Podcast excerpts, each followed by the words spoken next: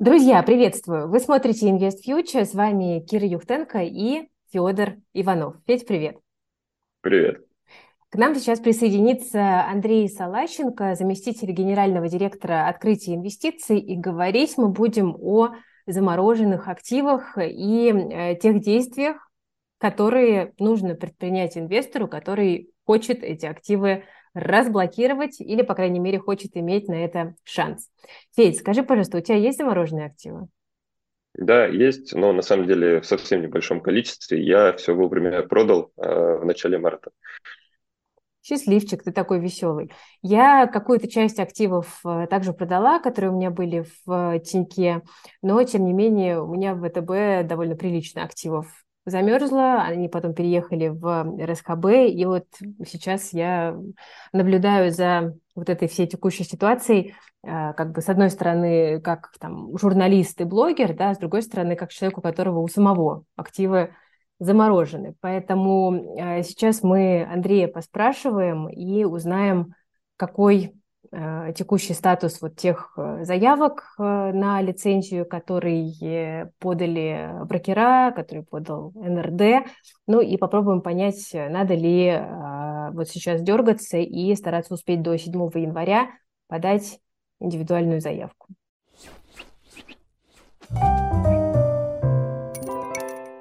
Коллеги, добрый день. Добрый день. Всех приветствую. Спасибо, что присоединились. И давайте начнем с вопроса, который вот витает в воздухе. Все понимают, что 7 января – это какая-то дата X, вокруг которой, собственно, крутится возможность того, разморозит или не разморозит активы.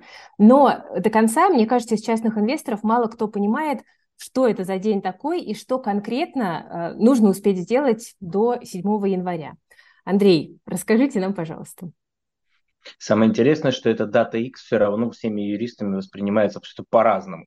Вот. 7 э, января появилась на самом деле после того, как в начале октября, по-моему, 6 октября, Еврокомиссия приняла решение, э, где черным по белому поименовала э, НРД в этом решении и некую возможность подать в националь... к национальным регуляторам заявки на то, чтобы разблокировать средства.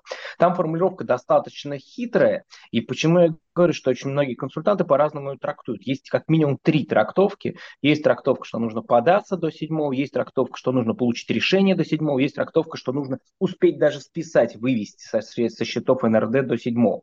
Все три трактовки имеют право на существование, не какого-то единого мнения финального нет, поэтому каждый исходит из своего понимания. Ну, понятно, что там, многие мыслят, э, лучше податься раньше, чем позже, потому что чем раньше ты подался, тем, э, наверное, больше шансов, но опять же это не подтверждено. То есть никто не знает, например, э, будут ли абсолютно идентичны заявки которые поданы на, в электронном виде, которые предусмотрены на бумаге. Вот, потому что на самом деле тоже вопрос. Хотя электронный вид официальный канал, прописанный на сайтах что Бельгии, что Люксембурга. Поэтому 7 января это некая дата, которую поставил в своем регулировании, это абсолютно конкретный правовой документ, Евросоюз, и на нее все ориентируются. Ну а дальше несколько вариантов. Либо до 7 января что-то происходит, либо, например, он продляется. Это тоже вполне возможный вариант. Вот. Ну, либо ничего не происходит, не продляется, и тоже вопрос, что будет дальше. Самое интересное, что до начала октября люди тоже подавали тоже подавали на разморозку, просто они делали ссылки не на вот это конкретное э, решение, касающееся НРД, а делали ссылки на общие нормы, потому что общие нормы права европейского тоже позволяют, в принципе, подаваться. Угу. Хорошо, по ним, спасибо. Интересно, по ним тоже пока вот на текущий момент я никакого движения не знаю, если мы говорим именно о ценных бумагах и о доходах по ценным бумагам. Потому что было несколько решений по деньгам замороженным, но это другая история. Андрей, спасибо. Скажите, а какие тогда сейчас варианты есть действий у инвесторов? То есть вот Кира сказала, что, может быть, стоит как раз-таки просто сидеть, ждать и надеяться на лучшее, может быть, самому что-то попытаться сделать. А что сейчас можно в целом предпринять? Да, ну, давайте прямо вот по, по полочкам все, все варианты проговорим. Да. Ну, смотрите, вот да, вот тоже важно, э, друзья, мы все равно рассуждаем исключительно в контексте э, не того, что мы с вами можем порекомендовать, а прям рассмотрим просто все варианты, которые есть, потому что все равно никто не знает. Если было бы уже несколько конкретных кейсов положительно, мы бы говорили, вот мы точно знаем, что эти кейсы положительны. Сейчас Вот каждый пытается что-то сделать. Давайте, какие варианты есть? Вариант номер один, он самый очевидный, это э, у тебя есть депозитарий, ну, брокер, депозитарий, формально подаются депозитарии все-таки. Вот, и ты ждешь и надеешься на то, что твой депозитарий, а, подастся, Б, э, его заявка будет, будет удовлетворена. Соответственно, здесь что нужно сделать инвестору в любом случае, это убедиться, что твой депозитарий подается. Ну или подался. Это там сейчас многие подались, кто-то подается. Потому что в данной ситуации, безусловно, это важно. Ну и дальше, если он подается, соответственно, понять, что ты там есть. Вот, есть два варианта подачи. Вот, вариант подачи без раскрытия, вариант подачи с раскрытием. Но в обоих случаях и без раскрытия, и с раскрытием, как минимум, твои бумаги должны быть в общей куче, на которую подались. Вариант с раскрытием, еще информация о тебе должна быть предоставлена. С информацией по тебе там отдельная дискуссия была, потому что есть требования по персданным, и трансграничная передача данных в этом году была очень сильно ужесточена на уровне регулирования, и поэтому просто так взять и отдать информацию о том, как тебя зовут, э, какой у тебя паспорт, бланк паспорта, где там дата твоего рождения, где ты живешь, и тем более количество принадлежащих тебе бумаг, нельзя. То есть ты в любом случае должен дать на это согласие, и дальше два варианта решения. Кто-то, соответственно, начал собирать согласие физически, каждый человек должен предоставить согласие, кто-то поступил наоборот, понимая, что огромное количество инвесторов пошел по пути отказа. То есть он автоматически зашивает то, что ты даешь согласие в свой регламент, но если ты хочешь отказаться, дают тебе в течение определенного момента возможность отказаться. Поэтому для начала первое, что нужно убедиться, что подали или подают. Второе, что если подают, то информация о тебе туда включена. Понятно, если у тебя нет каких-то других причин, почему ты не хочешь, чтобы информация о тебе была дана э, иностранным регуляторам. Андрей, а вот здесь вот хочу, а, хочу, хочу уточнить такой момент. Давай, давай. А, многие люди сейчас как раз спрашивают, вот мой брокер подает коллективную заявку и запрашивает у меня там согласие или несогласие да. на передачу персональных данных. Стоит ли соглашаться? И может ли здесь быть какой-то подвох и какие-то негативные риски? На мой взгляд, э, соглашаться стоит. Вот интересно... Я абсолютно уверен, что если мнение. вы не боитесь чего-то санкционного в отношении тебя, то точно стоит. Вот. Ну и плюс, опять же, вероятность того, что раскрытие информации о принадлежащих, принадлежащих тебе ценных бумагах приведет к тому, что тебя включат в санкционный список, ну тоже такая очень, на мой взгляд, незначительная. Поэтому если ты хочешь предпринять все действия, направленные на то, чтобы все-таки разморозилось, то если ты не даешь согласия, после этого не надо задавать вопросы, по какой причине тебя не включили в список. Просто-напросто, когда либо подают заявку с полным раскрытием, либо, дай бог, на заявке без раскрытия будет вопрос о том, а кто там конкретно внутри, ну, просто тебя не подадут. То есть смысла никакого нет. То есть, э, и как правило, ну, вот я тоже слышал, Кира, вопрос о том, что вот там подвох, это, это согласие на все, вот сейчас ты согласишься, и после этого информацию тебе вообще где угодно раскидают, она будет висеть в публичном доступе. Ну, скажем так, согласие достаточно четко должно быть описано, и оно, насколько я знаю, у всех описано.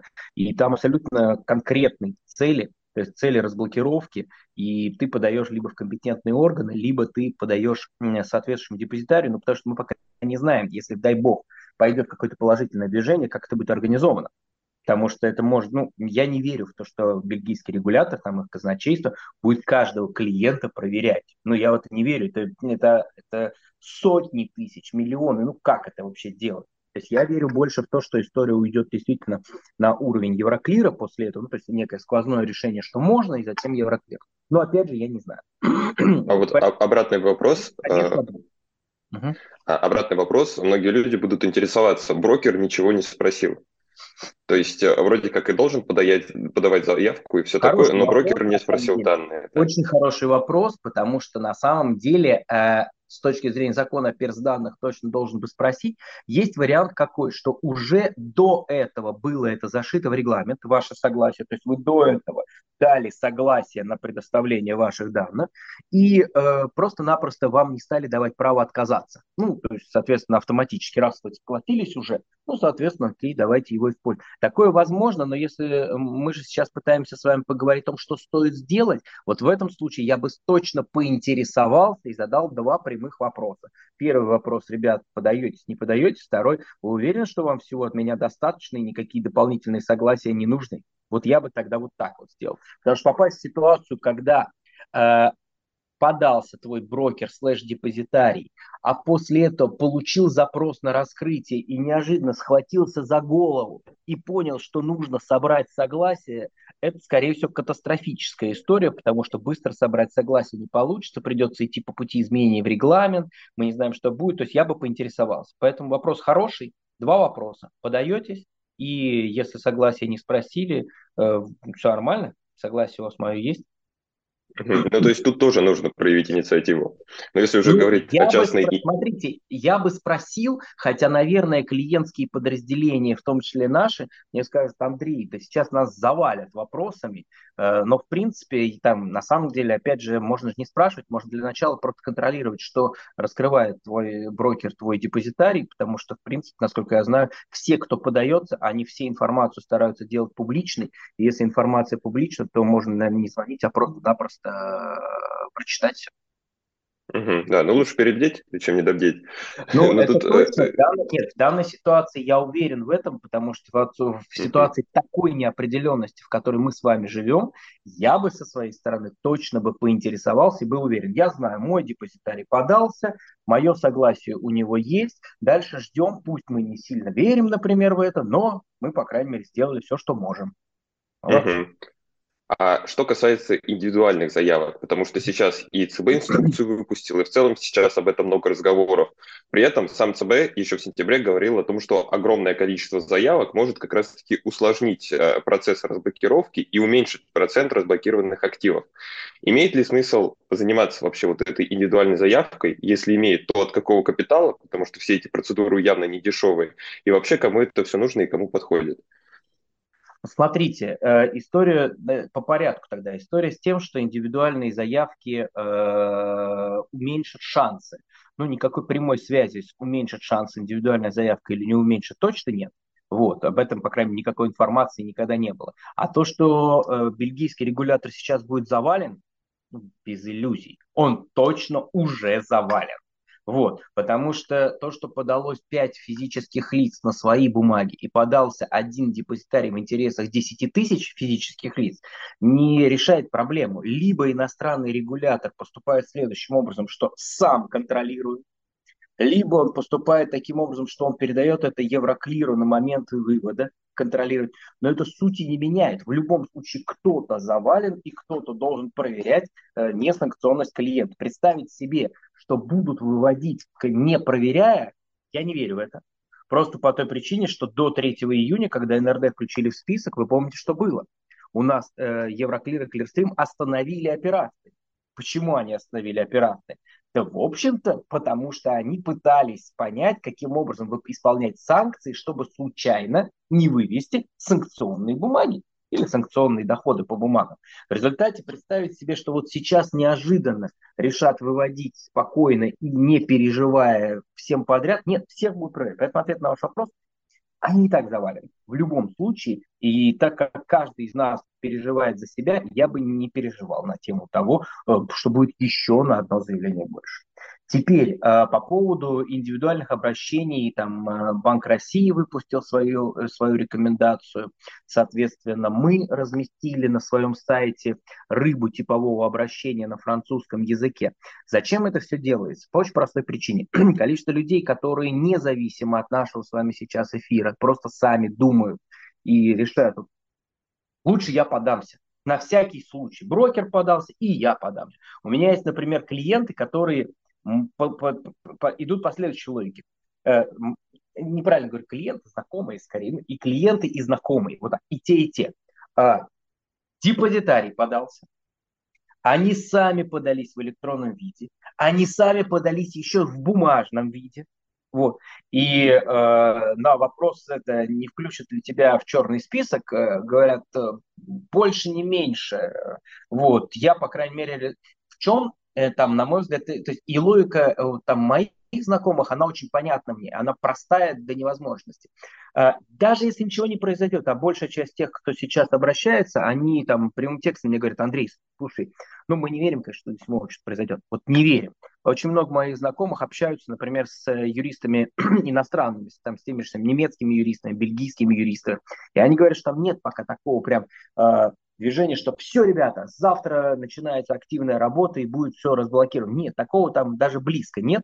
И поэтому, но, но важно, э, они реализовали свое право, они подались, и дальше, если им не отвечают, если им ответ, ну, там, молчат, тратят, тянут время, и так, у них появляется затем дополнительная возможность, дополнительные, э, скажем так, механизмы, которые не смогут дальше использовать. Я пока не говорю даже о судебных, там могут быть какие-то истории с повторными обращениями, но все равно ты уже заявился до 7 января, и дальше у тебя после этого есть всегда возможность говорить, ребят, я до 7 января вас попросил, я был максимально от, открыт, я вам все предоставил о себе, вы ничего не делаете. Аргумент, что у вас нет времени и ресурса, меня радует, но активно. В этом есть логика. Как бы в ваша этом, проблема, да? Да, в этом, безусловно, есть логика. Но, опять же, это не значит, что я сейчас кого-то агитирую за обязательную подачу индивидуально. Почему? Потому что действительно индивидуальная подача – это определенные усилия. Сколько это все стоит? Сейчас много консультантов, которые предлагают соответствующие услуги, в том числе по сопровождению. Вот. А, стоит ли услуга сопровождения того или нет, ответить точно не могу, этого никто не знает, потому что как только будут положительные кейсы, сразу станет понятно, услуга сопровождения стоила того или не стоила того. Но, безусловно, вы правы, эта история достаточно дорогая. Те цифры, которые я видел своими глазами, коммерческие предложения, они достаточно большие.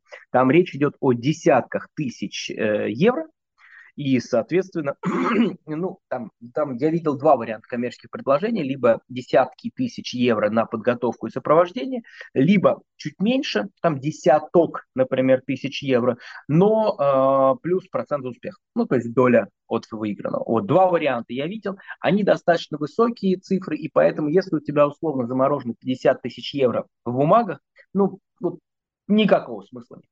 В том числе именно поэтому мы, например, сделали свою рыбу, Именно поэтому Банк России разослал, потому что хочется, чтобы возможность, если вот человек хочет и понимает, что он, ему это было бы правильно, он мог реализовать свое право. То есть фактически механика, которую мы видим для себя, выглядит очень просто. Вот как мы рассуждаем. Берет наше обращение на французском человек. У него есть подложечка на, на русском. Идет к своему депозитарию, берет соответственно соответствующую депозитарную выписку, берет соответствующую депозитарную лицензию, копию, берет, просит запросить, если нет депозитария, а наверняка уже есть, э, письма там из НРД, если прямой счет, если через СПБ и плюс СПБ клиринг и СПБ банк. Все это дело либо переводит сам на французский, но это деньги, либо, я надеюсь, депозитарии будут давать сразу переведенные на французском, им один раз перевести. Вот. Там есть, кстати, интересный вопрос по поводу перевода. Сначала, когда мы обсуждали с консультантами, его тоже нужно иметь в виду. Э, консультанты говорили, что перевод должен быть обязательно сертифицированный. Вот, то есть это должен быть европейский, э, пере, точнее, переводчик, состоящий в европейском реестре и так далее.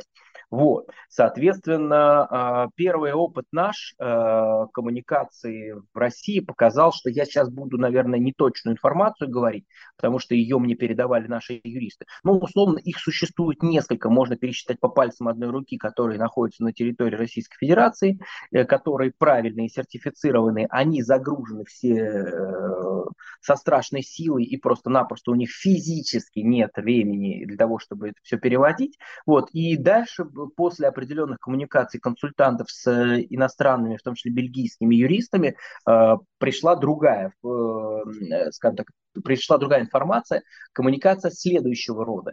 Можно перевести и обычным переводчикам не сертифицированным, но нужно быть готовым, что если вдруг запросят, то тогда ты переведешь сертифицированным. Но опять же, это расценивают бельгийские юристы как очень невысокую вероятность.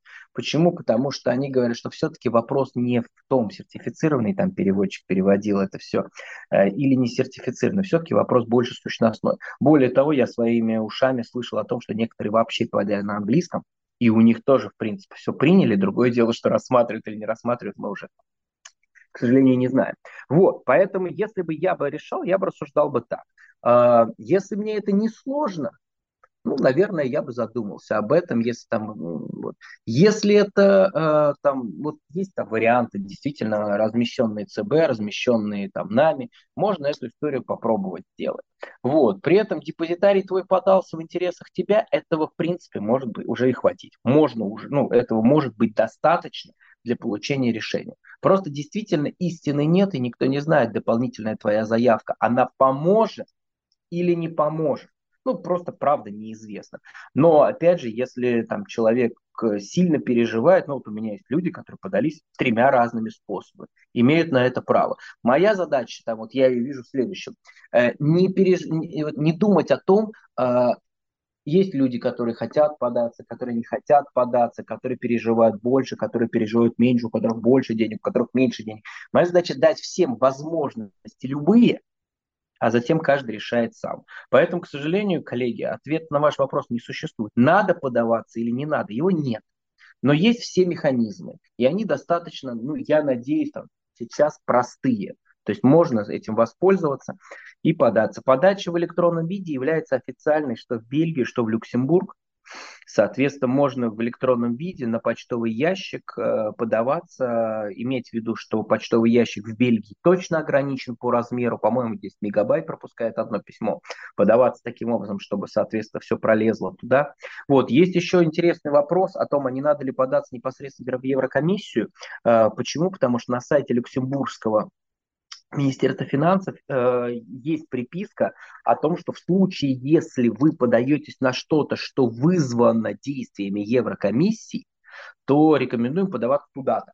Ну и там, соответственно, ссылка на Еврокомиссию. Но по опыту нашему не имеет смысла. То есть э, подача такая завершилась красивым письмом от э, Еврокомиссии в стиле «Ребята, вам же сказано, 6 октября 2022 года было, что по НРДшным вопросам обращайтесь к компетентным национальным регуляторам». Ну, соответственно, поэтому компетентным национальным регулятором является э, никто иной, как тот регулятор, который регулирует лицо, заморозившее активы. Есть одно исключение, с которым мы столкнулись столкнулись. О нем, наверное, все равно стоит сказать, потому что, Кир, я надеюсь, у вас, не надеюсь, я уверен, что у вас есть такие лица. Это лица с ВНЖ, например, э, в других государствах, либо с э, вторым гражданством. Вот. Э, в этом случае, по крайней мере, мы с такой историей столкнулись в, одну, в одном из государств. Это просто я рекомендую это проверить, что можно податься в этом государстве, где у тебя вид на жительство. И дальше у них есть какой-то механизм своего ну, взаимодействия внутри Еврокомиссии между ведомствами, и, соответственно, тогда вот это лицо, к которому это, это ведомство, к которому ты обратился, национальное, там, где у тебя вид на жительство, будет дальше в твоих интересах уже обращаться, например, в Бельгию или в Люксембург, и дальше пытаться сюда. Возможно, кстати, для тех, у кого есть виды на жительство, это не самый плохой вариант, Почему? Потому что возвращаемся к тому, что обсуждали, когда мы с вами там, ну, 10 назад. Э, завалено. Там будет огромное количество в Бельгии. И, в принципе, возможно, условно, если им, опять же, там, как вариант, из условной Франции или Германии обратиться, их органы скажут, вот у нас тут есть наш вид на жительство, мы хотим его рассмотреть. Это, конечно, плохая история, что я вот говорю о том, что есть кто-то, кто может оказаться равнее, вот, но если такая возможность существует, как минимум, наверное, люди должны об этом знать, те, у кого такая возможность есть. Ну да, потому что эта страна как бы дружественная, может быть, чуть-чуть другое отношение. А вот еще такой вопрос. А, есть гипотеза, я, честно говоря, не знаю, подтверждена на, на, на практике или нет, что если у тебя, допустим, ВНЖ и второе гражданство, то ты можешь перевести активы, замороженные к иностранному брокеру, и там разморозка случится. Это миф или реальность? Есть ли а, такие ну, прецеденты? Смотрите, я не слышал о таком прецеденте. Вот то, о чем я рассказал, это точно я слышал, что люди обращаются, сейчас, что люди обращают туда, вот, это я точно слышал. Вот. Э, разморозка, как ми, э, разморозка через перевод. У нас э, мы много раз обсуждали сами эту идею. Например, ну мы будем, может быть, еще чуть-чуть с вами сегодня говорить, продать бумаги лицу, у которого есть иностранное гражданство, и ему проще как ну, гражданину той страны получить соответствующую, э, соответствующее разрешение. Возможно, я не слышал о том, что это удобно, успешно. Плюс не забываем о том, что чтобы нам перевести к иностранному брокеру, нам все равно нужно, чтобы прошла операция списания по какому-то счету. Соответственно, если мы говорим о счете НРД внутри э, Евроклира, то нам все равно нужно списать. То есть нужно списать с Евроклира на кого-то. Чтобы эта операция прошла, то есть нужно получить разрешение для начала на то, чтобы купить эту, инфор... эту, эту бумагу, ну, понятно, иностранцу. Либо есть другой вариант. Иностранец покупает внутри нашей инфраструктуры под НРД. Но тогда здесь мы просто говорим о том, о чем, ну, вот эту как раз идею вы много раз обсуждали.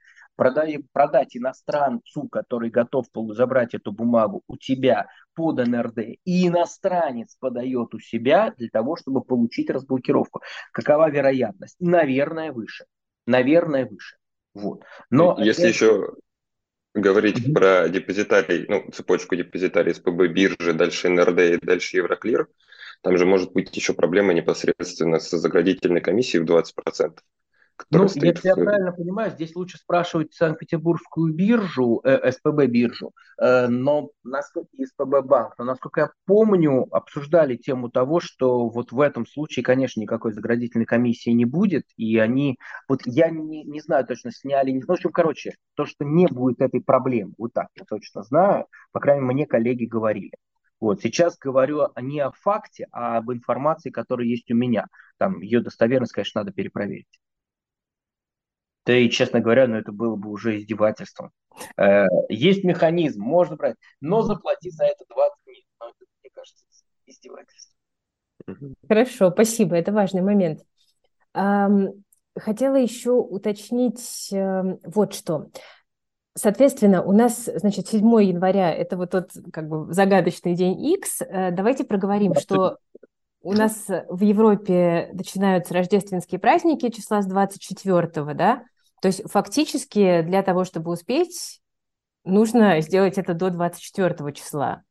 И очень Такой сильно поспешить, сложный. если я правильно вопрос понимаю. Сложный. Вопрос сложный. Мы э, в рамках э, нашего клуба защиты инвесторов, который как открытие инвестиций собрали, мы считали все эти дни. Э, если там кому интересно, на сайтах там бельгийских госорганов есть прям счетчики их э, трудового календаря и рабочих дней. Вот можно все это легко посмотреть.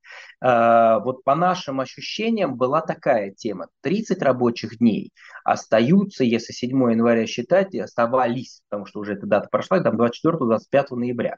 Вот. Почему 30 рабочих дней? Потому что всем казалось, что типа там а, по нек- некоторые консультанты говорят, что некий типовой срок рассмотрения, хотя он не подтверждается даже близко ничем, но как бы вот такая идея была. Вот. Дальше, если посмотреть этот трудовой календарь, то да, у них есть рождественские праздники, но после этого, в принципе, формально написано, что это рабочие дни. И поэтому, в общем, если у тебя есть желание подаваться, ну, я еще раз, я я не вижу большой проблемы в том, чтобы человек, если подготовился 3 января, он подался 3 января. Вот не вижу. Тем более, опять же, подача в электронном виде, если вы хотите податься в бумаге, вы тоже можете в бумаге податься. Ну, в бумаге, да. Наверное, если в бумаге, то я бы на эти адреса направлял бы чуть-чуть пораньше ну, чтобы э, дошли документы, потому что по опыту тех лиц, которые отправляли бумагу, это такой, ну, долгий путь твоей бумаги в бельгийский регулятор, либо люксембургский Минфин. Вот. Поэтому седьмое – да, праздники – да. Но я, я в любом случае, если вы хотите податься, то особо сомневаться нечего, ну, надо податься и все. Если вы считаете, что это достаточно, то, что подался ваш депозитарий, это тоже нормально. И, может быть, это и сыграет. Ну, просто вы для себя.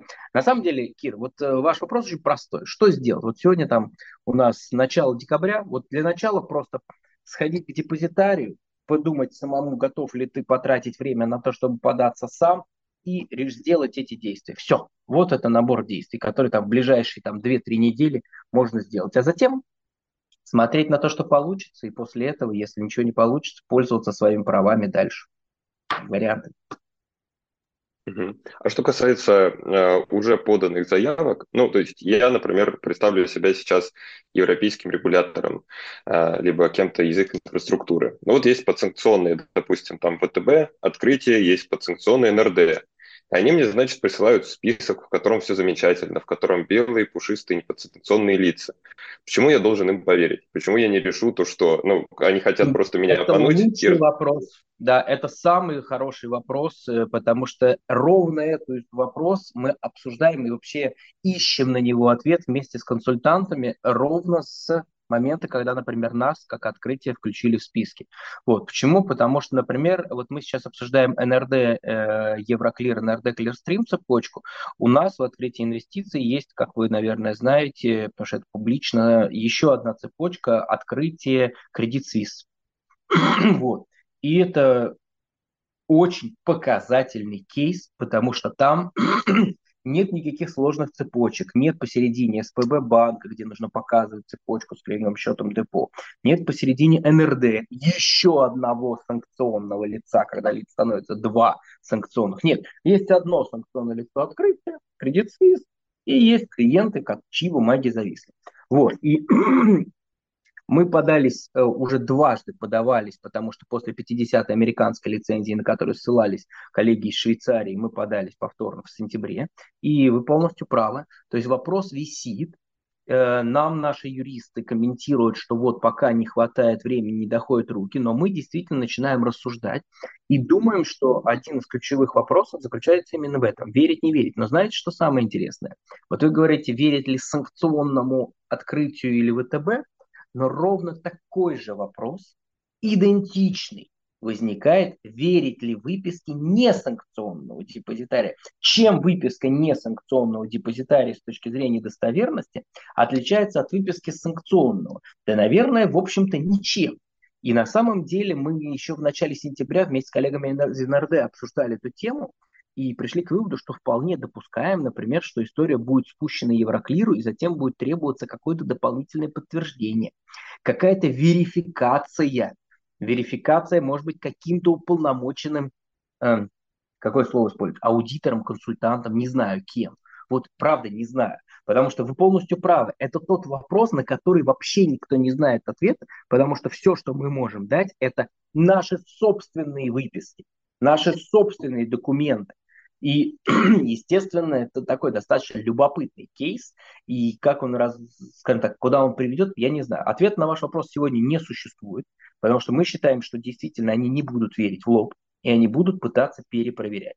Как это делать, пере, дело перепроверять, у меня только один вариант. Действительно, каким-то независимым консультантом, которому будет сказано, вот с этим ты должен, сейчас даже не скажу, будут какие-то страшные маргинальные вещи, заключить договор, заплатить ему денег, чтобы он верифицировал, и это заключение договора и оплата денег будет являться исключением из тех запретов, которые, ну, понятно, наложены Еврокомиссией. Но, с другой стороны, в этом хотя бы есть логика, потому что действительно иначе это выглядит следующим образом. Ну, я там написал Ивана Ивановича Иванова, ну, с таким же успехом я мог написать Василия Васильевича Васильева.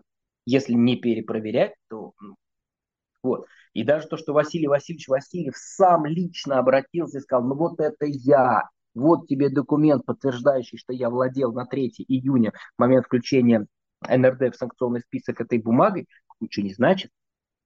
Ты даже, в принципе, не знаешь подпись э, это Василия Васильевича Васильева или Ивана Ивановича Иванова. Или когда это выписка из депозитария, подписано это правильным уполномоченным лицом, хоть и печать стоит или нет, потому что там от печати они вообще давно отвыкли, и поэтому совсем другая история. Поэтому вопрос великолепный, на него, к сожалению, ответа нет, но даже если на него ответа нет, это не исключает того, что депозитариям нужно коваться, а физическим лицам нужно думать, хотят они, не хотят это делать самостоятельно. Ну, к сожалению, больше у меня не будет в ответ на ваш вопрос, хотя он блестящий. Спасибо. Спасибо большое. Ну, будем ждать. Андрей, а какие еще у нас есть варианты действий? Давай, давайте вот разберемся с с остающимися. А, у нас есть гипотетическая возможность, что придет какой-нибудь еще добрый марсианин-институционал, который согласится на обмен, да, то, что уже произошло с СПБ биржей. Вот есть ли вероятность того, что такие действия будут повторяться? Известно ли вам об этом что-нибудь? А то, может, и не надо суетиться. Может, все сделают за нас. Вы подготовились к вопросам. Все. Каждый новый вопрос лучше предыдущего. А, смотрите, на самом деле вопрос, вот, вот правильный вопрос, потому что сейчас, когда я обсуждаю, например, вопрос с консультантами, многие, многие консультанты говорят о том, что, ребят, ну, давайте без иллюзий, вероятность мы оцениваем невысоко. Вот я буду так мягко говорить, невысоко. Поэтому думайте о том, какие еще есть варианты, их изучайте. И вот мы как раз на этой неделе, там завтра, наверное, вместе с, нашими, э, с нашим клубом, с нашей рабочей группой клуба будем встречаться, обсуждать эти варианты. И я очень-очень хочу пообсуждать эти варианты затем, ну, публично, не публично, относительно публично. Потому что хочется что-то все-таки еще дальше делать. Но вот какие варианты я вижу? Давайте сразу про марсианина. Вот. Э, вероятность прихода просто так доброго дяди, на мой взгляд, стремится к нулю. Ну вот я, я не верю. Вот. Э, это возможно, но она очень мала. Вот. Угу. А, а вот Но... можно, можно я прямо сразу вклинюсь, да. прошу прощения. А вы сказали, во-первых, вероятность э, оценивают как невысокую, это вероятность удовлетворения заявок на да, получение конечно, лицензии, конечно, конечно. вне зависимости от того, была она подана НРД, брокерами или индивидуальным ну, лицом. Давайте да? так, по НРД мы все считаем, что ответа положительного нет, поэтому, кстати, знаете, вот пока мы перешли, пока мы не перешли с вами к вопросу про обмены, я бы еще вот какой вопрос затронул. Эм, значит, какая, вот, какая действительно существует вероятность развития событий. Э, мы обсуждали, что будет завален регулятор. Вот во что хотелось бы верить? В то, что американский регулятор 50-ю лицензию, которую выпустил в августе, выпустил в ответ на несколько обращений по разблокировкам. Я точно знаю как минимум наши обращения, вот, которые мы подавали. А, точно знаю, что были обращения других коллег кого-то. И, возможно, увидев, и там причем не было такого прям огромного объема обращений. Нет, там были точечные, потому что в основном АФАК, например, нам был нужен как раз для кредит СВИСа. Вот. И это была реакция. Реакция, где они сказали, да, ты можешь по 50-й лицензии бессрочно в случае расторжения отношений с санкционным лицом вывести. Надежда, которая у меня в голове, и которую там я обсуждал, опять же, со своими коллегами, э, консультантами, юристами, и которые тоже, в принципе, есть, что в Европе пойдут по такому же пути. То есть надежда есть, что вот у нас есть пример 50-й, как реакция, и как разобрать вот эту огромную кучу обращений. Принципе, очень простое решение сказать, ребят, окей, все несанкционные могут расторгнуть отношения и вывести активы. И для этого докажите, что вы не санкционны. И дальше возвращаемся к вопросу вашему о том, а, а, как это доказать. Но это второй вопрос после первоначального шага. И вот это был бы классный шаг, который бы действительно бы нам, ну, значил бы, что мы молодцы, мы там огромное количество обращений прислав, ну, приш, пришли к тому, что все-таки вот я просто об этом забыл сказать, а мне кажется, это важно, э, в том числе в контексте того, что мы сейчас дальше будем обсуждать. Вот, потому что дальше мы уходим в историю того, вот, э, допустим, ничего этого не произошло, и что же дальше можно сделать, какие существуют варианты.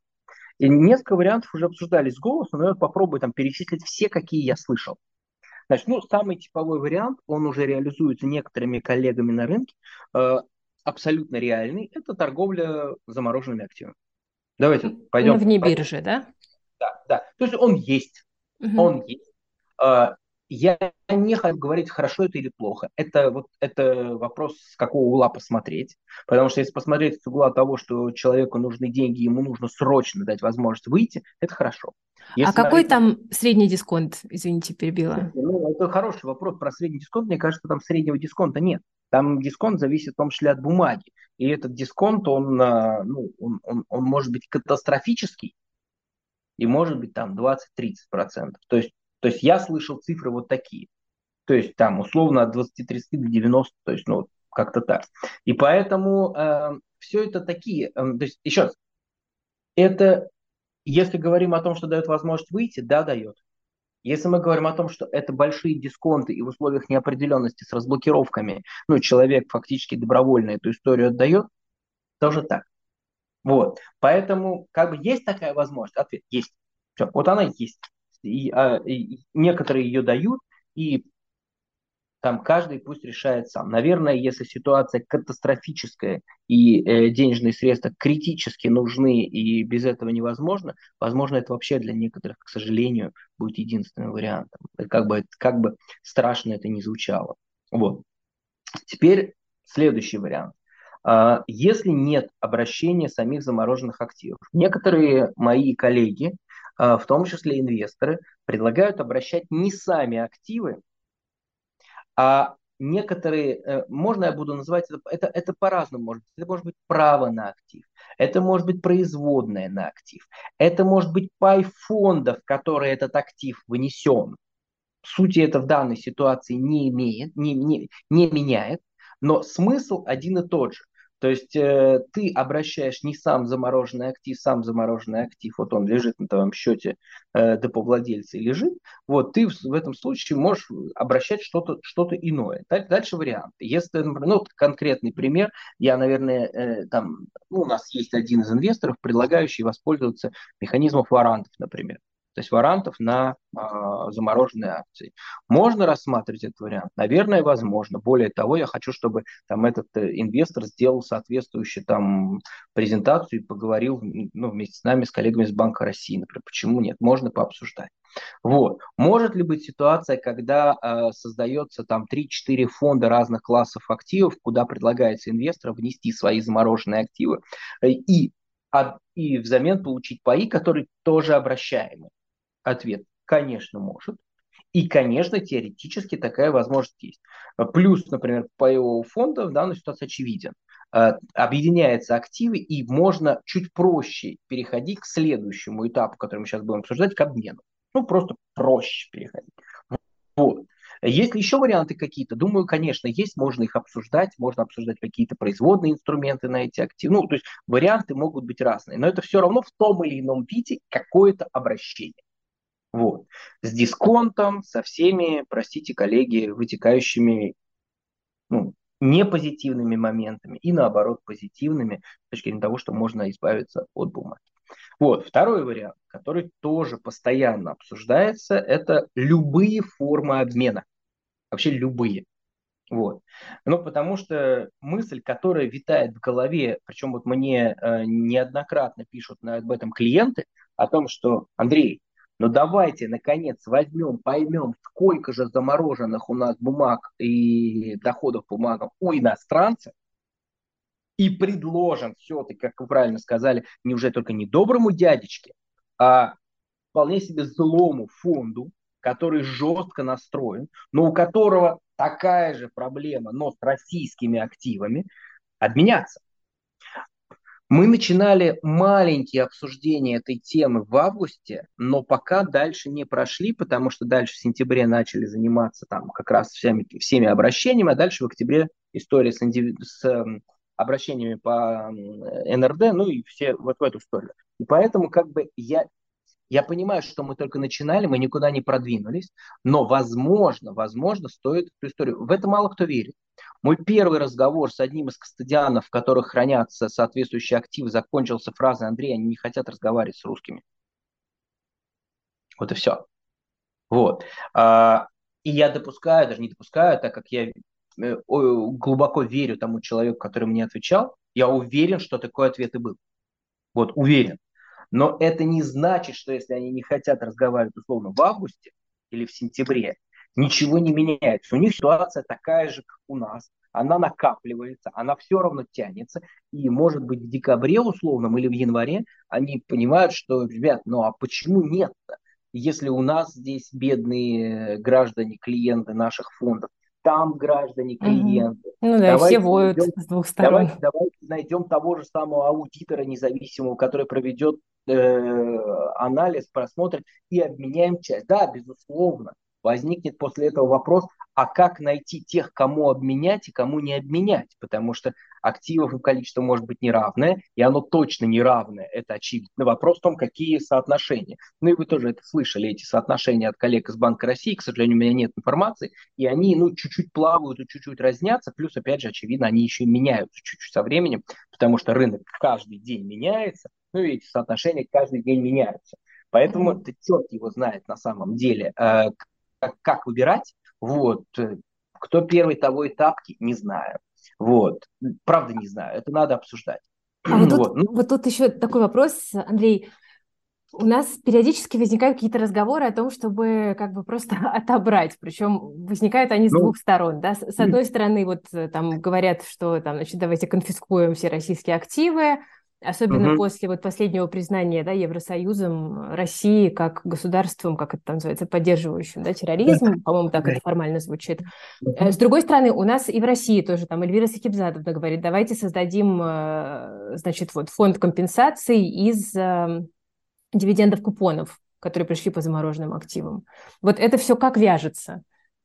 Это, вот, на мой взгляд, это третий вариант, который мы будем обсуждать. То есть вот для меня они все делятся как раз на три блока. Первый мы обсудили, это разнообразные формы обращений. Второй – это обмен. И третий – это принудиловка. Вот э, я предлагаю, вот смотрите, Кира, вот если мы закончили со вторым, с обменом, потому что есть еще вариант обмена всех на всех, ну это так, к слову, он в принципе существует, и мне он внутренне вообще очень нравится. Мне кажется, это крутой вариант был бы. И он бы показал бы, что, например, те же самые иностранные государства, они готовы ну, сказать, что, в общем, э, для нас нам не нужно уничтожать обычно граждан Российской Федерации, это нет, не вопрос. Всех на всех, да, безумный будет совершенно контроль за тем, чтобы санкционные туда не попали, понятно. И очевидно будут кейсы, когда будут вот эти попытки обмануть, перепродать бумагу и так далее. Все это понятно. Вот. Но при этом я очень хорошо понимаю, что при желании это можно реализовать. Да, нужно будет впустить независимого консультанта, который это будет проверять. Все понятно. Это будет долго, как какое-нибудь допинговое дело в э, спорте, там месяцы. Но можно с этим, наверное, разобраться. Вот, но все-таки вот теперь, если обмены, вот обмены, они в разных формах возможны, но в том или ином виде. Кстати, обмены могут быть же и другие, там, частичные. Помните же, когда обсуждали фонды, вы, фонды э, выкупа, например, когда Банк России говорил, что давайте за счет активов, которые на счетах типа S будем только эту историю предлагать, тоже вариант. То есть варианты разные. И теперь принудительный вариант. вот у меня а, мой руководитель, он как раз в свое время долго предлагал так, тоже принудительный вариант. Он говорил, что, дескать, э, что ждать-то? Надо просто взять и в НРД поменять бумаги, переставить по рынку. Вот, при этом это нет, боже упаси, это никакая не конфискация. Мы просто взяли, определили, сегодня берем клоузы этого дня для России на российской бирже, на московской бирже для российских бумаг. Для иностранных бумаг берем на такой-то иностранной бирже и просто-напросто их меняем. Там, конечно, возникнут вопросы курса рубля к доллару, это очевидный вопрос. Но так как это все равно принудительно, и так как это все равно, ну, вот как бы без никто никого не спрашивает, вот его предложение было очень простое. Взять, поменять принудительно, не конфисковать, а поменять именно. То есть отдать русское, забрать не русское. Ой, отдать, ну, да, забрать не русское у иностранцев вот так и отдать э, иностранное иностранцам. Вот. И все. Вот такой вариант он был. Он, он туда же, в конфискацию, в принудительность. Просто это не конфискация в чистом виде. Вот, а именно такая история. Если мы говорим про просто-напросто взять и забрать, то я думаю, что эта история начнется только в тот момент, когда остальные рычаги будут исчерпаны, и кто-то сделает первый шаг. То есть если действительно э, иностранные государства делают шаг такой, что э, конфискуют не только то, что принадлежит государству, например, э, и, ну, понятно, санкционным лицам, а не дай бог начнут говорить, а, говорить о конфискации, э, ну, простите за прямоту того, что заморожено в НРД Клерстриме, ну, это я думаю, в этом случае будут совсем жесткие решения. Но я очень на это на то надеюсь на то, что этого не произойдет, я надеюсь, что до этого далеко, и мы пока пойдем все-таки по первым путям. Вот. Хотя, опять же, вот этот вариант принудительного обмена, Вот такой, знаете, он два, два с половиной, да, между вторыми кейсами обмена и третьими принудительными. Вот, он, наверное, тоже существует, и если будет все совсем плохо, то, может быть, он и будет превалировать, потому что он это не конфискация, вот, то есть обвинить в этом будет сложно. Да, это не правовой механизм, но если будет неправовой механизм применяться в отношении наших активов, там, я вполне допускаю, что он будет ну, давайте тогда последний вопрос будет такой технический. Сейчас у огромного количества людей проблема с отображением данных по ценным бумаг. У кого-то отображаются, ну, переведенышей так называемых, что были куплены ценные бумаги по 0 рублей, у кого-то отображается цена покупки на дату перевода этих ценных бумаг. А, то есть э, из открытия, как правило, люди переводили из-за как раз-таки санкционных проблем. Вот какие отчеты у них попросить у брокера, какие вообще возникают здесь проблемы с передачей данных, да, чтобы да, у них все было хорошо. Вопрос, вы подготовились. А, вопрос... Да нет, у нас просто у самих вопрос, активы заморожены. Да, вопрос, к сожалению, хоть и технический, но очень сложно решаемый. Почему? Потому что вот сейчас, э, причем эта тема, эта проблема у некоторых моих коллег, участников рынка вообще огромнейшая потому что у них действительно клиенты не имеют подтверждения расходов, и это катастрофа. То есть э, я бы просто ваш вопрос развил, то есть не просто отображение, а еще и принятие к зачету в случае расчета налога, что еще ну, тяжелее и что имеет абсолютно понятное, прямолинейное последствие, выражающееся в виде налога. Вот. И вот эта история, связанная с расходами, которые нужно учесть, она, конечно, страшна, потому что сейчас по налоговому кодексу действительно необходимый ответ на ваш вопрос должен был быть такой. Сходить к э, брокеру, ну или, ну, короче, брокер слэш депозитарий, да, к брокеру, взять у него отчеты, подтверждающие приобретение соответствующих ценных бумаг в э, соответствующем налоговому кодексу виде, а это не реестры пока, мы надеемся на то, что, налоговый, на то, что Минфин и ФНС будут готовы говорить о том, что достаточно реестров, но пока это не реестр, пока это физические документы, отчеты по каждому клиенту, подтверждающие приобретение за соответствующие денежные средства, соответствующих бумаг. И мы получаем с вами катастрофическую ситуацию. ну, мы же понимаем, что никто никогда не справится, например, когда сотни тысяч людей придут и запросят вот такие вот комплекты документов. Невозможно.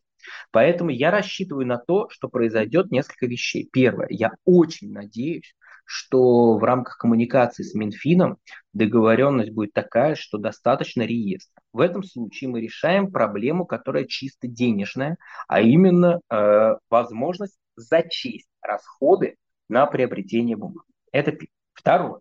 Мы не решаем в этом случае проблему отображения, потому что все равно отображение остается тем же самым, потому что техническая реализация отображения оторвана от переданного реестра. Это очевидно совершенно.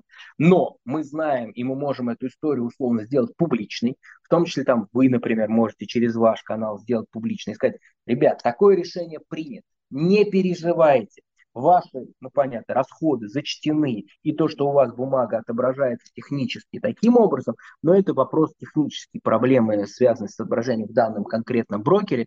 Ну, ничего страшного, главное, не переживайте, можете уточнить у своего брокера, но я надеюсь, что все, на самом деле, брокеры отменяемые после такого решения разместят на своем сайте гайд, ну, скажут, ребят, все нормально, мы передали соответствующий реестр, не переживайте, даже если у вас бумага отображается не по той цене. И есть еще продолжение этого вопроса. Доходы по ценным бумагам, которые тоже люди часто не видят. И самая пугающая вещь, которую я видел, это погашающаяся нота. Когда у человека было что-то, был айсин, а после этого эта история погасилась, и у него нет ничего. Он ничего не видит. Вот. Ну, это... Можно же отчет у брокера запросить, там наверняка Нет, все отображается. Смотрите, да, вот в данной ситуации стоит поступить следующим образом. А, запросить отчет. И второе, можно просто напрямую обратиться к брокеру, который напишет следующую вещь. Прямо в письме. Мы такую историю практиковали с некоторыми своими клиентами. А, он пишет мне письмо, я даже не отчетом, а просто ответом ему пишу очень простую фразу. Да, подтверждаю, что у тебя на такое-то число была такая-то бумага. Да, эти доходы не поступили из-за того, что они заморожены в цепочке НРД и Евроклир. но тебе достаточно депозитарной выписки, подтверждающей то, что у тебя соответствующая бумага была на счете на дату, ну, понятно, погашения этой бумаги, и не переживай, как только эти деньги будут доступны, мы сразу же тебе, ну, как только они нам поступят, мы тебе их сразу... Потому что люди переживают. Но там, чтобы всех успокоить, точно, абсолютно, даже если у вас отображается в системе что-то неверно, не переживайте, вероятность того, что э, эта бумага куда-то пропала и доходы куда-то пропали, она ну, стремится к нулю. Они реально заморожены, и поэтому э, ответ на ваш вопрос, видите, они такие. Если речь о налогах, мы надеемся, что мы решим эту проблему, и после этого, соответственно, надеемся, что брокеры депозитарии дадут эту информацию. Если речь идет об отображении, то не переживайте, если будет решена проблема налоговая по ценам, скорее всего, это техническая история. Если по доходам, по бумагам, либо по погашению, спросите, получите соответствующий либо отчет, либо просто письмо, и все будет хорошо. Ну, слово «хорошо» выглядит очень безумием, честно говоря, да? Э, вы получите информацию о том, что у вас есть замороженные доходы, замороженные активы, которые поступили, там же не обязательно это будут денежные средства, могут быть бумаги, которые поставлены по ноте. Вот, то есть замороженный какой-то актив, который поступил. Вот, вот все, что... То есть, ну, как, ну, по крайней мере, да, вы будете это знать. Но, но увы, сегодня вот такой механизм. Вот. Потому что если говорить о технической реализации, далеко, ну, многие, мы тоже, например, не думали о том, что возникнет задача, когда нужно будет на системном уровне отображать в личных кабинетах а, не физически имеющиеся денежные средства, например, а задолженность по денежным средствам перед нами НРД, которая перед ними у Евроклира, ну, которая, конечно, формально отображается там, на соответствующих счетах. Но это как-то так, коллеги. Спасибо. Андрей, тогда угу. давайте, во-первых, э, в описании оставим ссылку на форму подачи индивидуальной заявки на французском языке, о которой вы говорили. Попросим вас прислать. Вот, и во-вторых, да, мы тоже писали гайд по как раз-таки отчетам у брокера, что запросить, кому отправить, мы его тоже оставим в описании. Давайте, конечно. Угу. Да. Коллеги, спасибо большое. Я рад был вас видеть, коллеги. Угу. Андрей, Федя, спасибо. И надеюсь, что через какое-то время нам будет пообсуждать что-то более конкретное, да, когда будут какие-то подвижки. Да, хочется верить. Знаете, у меня реально такая мечта с Швейцарией, например, справиться. Ладно. Угу. Удачи. Спасибо. Всего доброго. До свидания. Спасибо. До свидания. Ну что, Федь, какие ты сделал для себя выводы? Попробуй срезюмировать, пожалуйста как говорил один э, древнегреческий философ, я знаю только то, что я ничего не знаю. А на самом деле выводы тут э, какие могут быть? Что действительно ситуация, когда нужно приложить максимальные усилия, максимальную внимательность.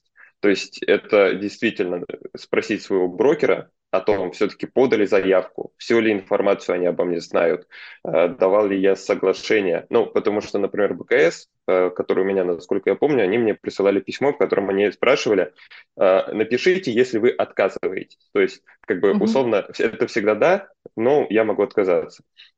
Какую информацию? Достаточно ли она? Ну, по сегодняшнему видео, например, можно сделать выводы, какие, какая информация нужна, э, собственно говоря, европейским регуляторам. Ну и если есть возможность, подать индивидуальную заявку, потому что, несмотря на сентябрьскую рекомендацию ЦП, вот как сказал Андрей, больше не меньше, в любом случае мы повышаем собственные шансы. И пусть сейчас вообще нельзя сказать, э, какие они конкретно там в процентном выражении, они есть, все-таки, э, как мы видим, Андрей настроен позитивно, он верит в какое-то развитие ситуации. Ну и, как мы видим, есть менее приятные и менее, можно сказать, правовые варианты решения вопроса. То есть, ну, в любом случае, можно сказать, что, я думаю, в ближайшее время, э, в ближайшее время, это в ближайшие несколько лет, все-таки в том или ином виде активы нам вернутся. Да-да, поэтому, возможно, там спешить с какой-то продажей на вне биржи я бы все-таки не стала. Что касается индивидуальной заявки, то так вот по разным прикидкам, ну, это становится интересным, когда у тебя выше 50 тысяч долларов, а то и выше там 100 тысяч долларов, да. Ну, да, да. Судя Я думаю, всему. выше 100 даже. Угу. Да. Ну что, э, интересно побеседовали, много важных э, пунктов э, для себя вынесли. Друзья, пишите в комментариях, как у вас настрой, какие действия вы сейчас предпринимаете. Ну, вообще делитесь какими-то своими мыслями, ожиданиями по поводу разморозки. А мы на этом будем прощаться. Ну, спасибо, всем пока. Берегите себя, свои деньги, своих близких, ставьте лайк, подписывайтесь на канал, жмите на колокольчик.